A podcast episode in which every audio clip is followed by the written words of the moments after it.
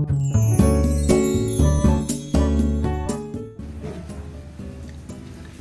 はようございます。治さない治療科の高田です。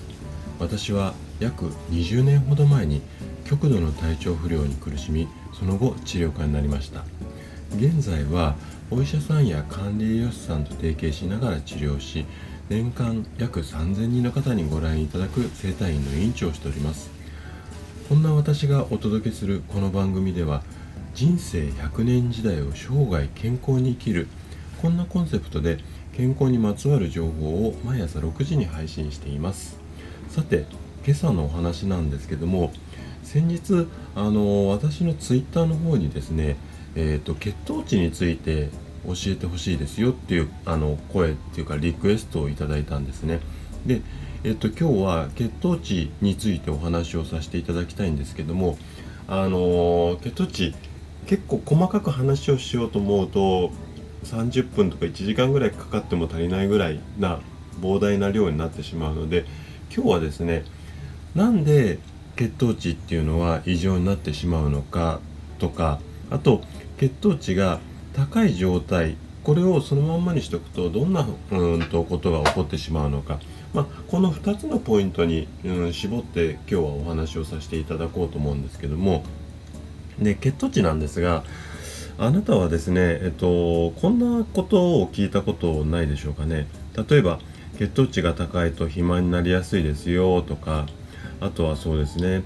血糖値が高いままになってると体にはすごく良くないですよ。でえっとまあ血糖値高いのが悪いっていうのはなんとなくわかると思うんですけれども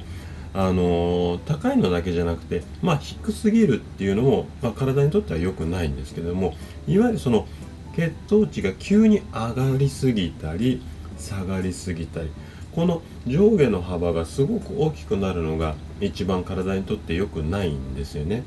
ただこの血糖値がくせ者なところがですねその急に上がったり下がったりってするその変化がですね自覚症状っていうのがまあほとんどないんですよね。なので自分ではなかなかわからない。ここがすごくこう大きなポイントになります。でえっと例えばそのさっき言った通りまあ血糖値いわゆるこう、うん、糖があるものっていうのがなんか悪いっていう風潮が結構あの巷に蔓延してるのであの人によってはですね無理な糖質制限だったりとか、まあ、極端にこう激しい運動なんかを行って逆に健康を害してるっていうケースも少なくないんですよ。なのでそんなことも踏まえて今日は血糖値のことについてお話をしていきたいんですけどもでまず最初はですねなぜ血糖値は異常になってしまうのかこんなお話をしたいんですねで血糖値が異常になってしまう。このポイントはですねズバリインスリンっていうホルモンなんですね。で通常私たちの体の中で血糖値がぐんって上がると体の中にあるあの膵臓っていう臓器なんですけどもここからインスリンっていうものが体の中に出てそれで上がった血糖値を下げようとします。でこの働きっていうかそのインスリンを確実に出すっていうところがうまくいかないと血糖値に異常が発生する。こんな仕組みになってるんですよね。じゃあインスリンがうまく出ない原因っていうのはまあ細かく言うといっぱいあるんですけれども大きく分けると3つしかないんですよ。でまず1つが食生活の問題。で2つ目が、まあ、肥満ですよね。でもう1つが運動不足とかストレスです。それぞれちょっと、うん、詳しく話をしていきたいんですけどもまず1つ目の食生活について。これはですね炭水化物であったりだとかあとは糖分が多いものをこれをたくさん食べるとインスリンの働きっていうのが追いつ追いつかなくなってしまうんですね。ある一定量だったら OK なんですけども急にまあいわゆるドカ食いっていうかまあ量多いものを多いだけの量を食べてしまうとそれをこう消化できるだけのインスリンっていうのが、うん、排出できなくなってしまう。でいわゆる、うん、膵臓が、まあ、作れなくてオーバーワークになりそれで血糖値が下がらない状態になってしまう。これが食生活の乱れによる、まあ、インスリンの低下ってことなんですよねでその量だけではなくってあとは不規則な食生活の時間まああの朝食べたり食べなかったりとか、うん、お昼が遅かったり急に早かったりとか、まあ、この辺りもですねいわゆる膵臓の調子を崩してしまう原因になりかねない。なので量と時間この辺りが食生活のポイントになります。で次に肥満についてなんですけども体の中にですね内臓脂肪っていうのが多くなると糖とか糖質の代謝を鈍くしてしまうんですね。でこれによってまあいわゆる高血糖であったりとか脂肪肝って言われるまあ、うん、ホルモンが過剰になるっていうかもう多くなってしまってインスリンの効きを悪くしてしまう。これが肥満によるインスリン代謝の低下についてですね。あと最後に運動不足やストレスについてなんですけども運動不足になってしまうと体の中の筋肉の量っていうものが減少してしまう減少してしまいます。でそうすると基礎代謝っていうのが下がってしまってうん基礎代謝が下がることによってブドウ糖が出づらくなる。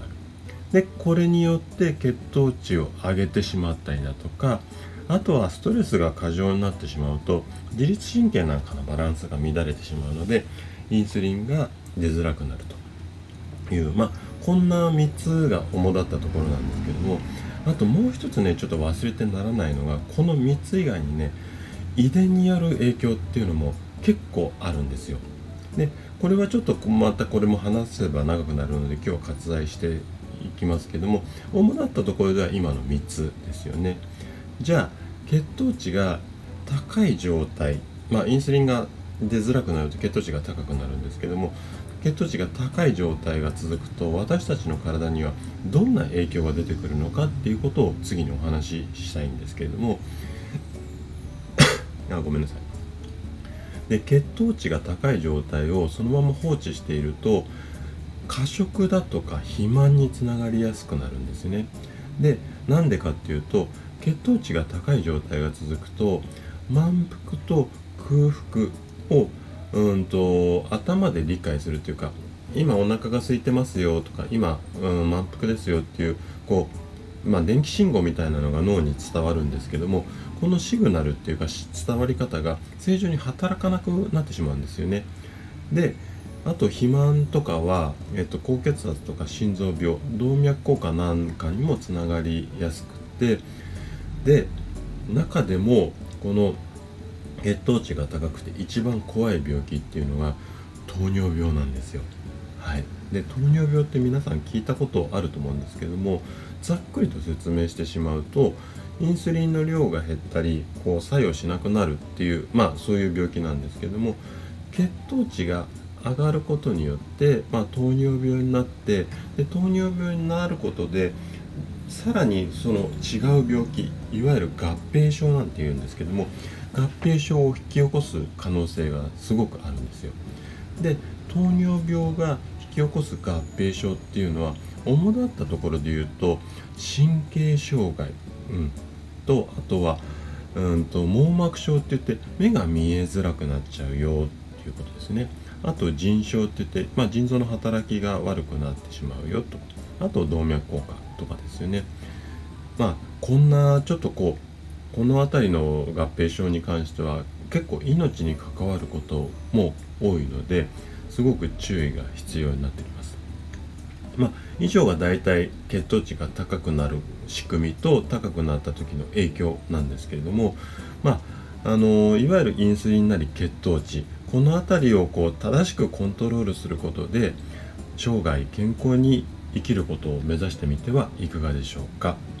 はい。じゃあ今朝のお話は以上なんですけども今日はですね血糖値の異常は危険。こんなうんと題材うんお題でお話をさせていただきました。今朝のお話があなたの生涯健康で過ごすヒントになれば嬉しいです。今日も健康な一日をお過ごしください。それではまた明日の朝お会いしましょう。治さない治療科の高田でした。